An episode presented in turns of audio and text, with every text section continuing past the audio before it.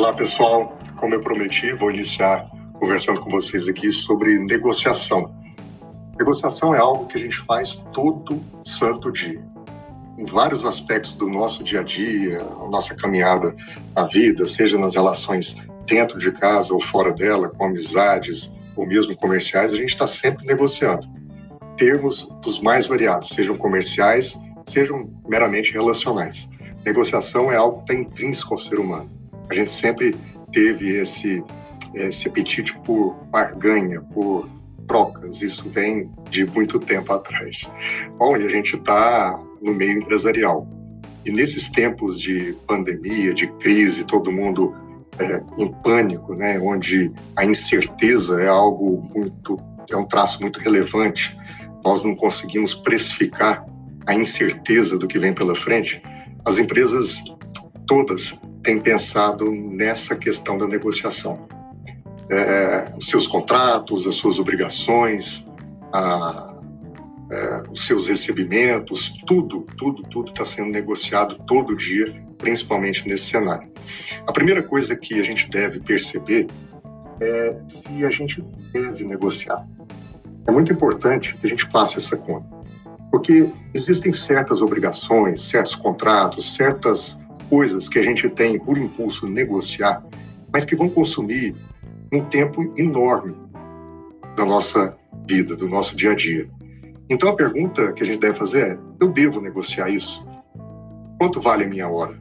De repente, a gente vai querer negociar uma coisa que é insignificante e nela a gente vai consumir mais tempo do que ela mesmo vale.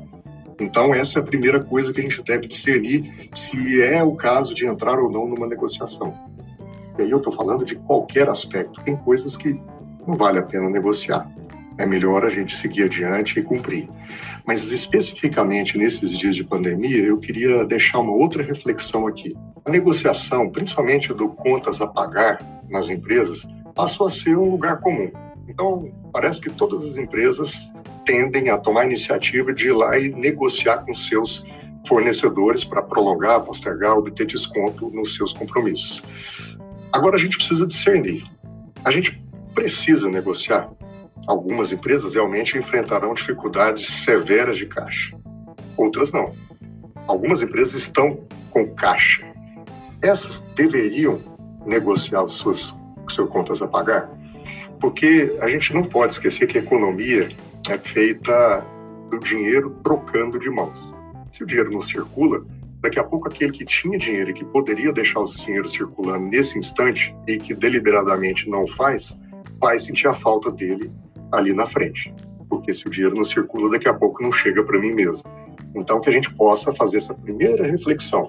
Eu devo negociar em função do tamanho da coisa, da questão? Isso vale a pena gastar meu tempo com isso? Agora, se valer a pena eu devo negociar, porque realmente isso é impactante para a minha empresa?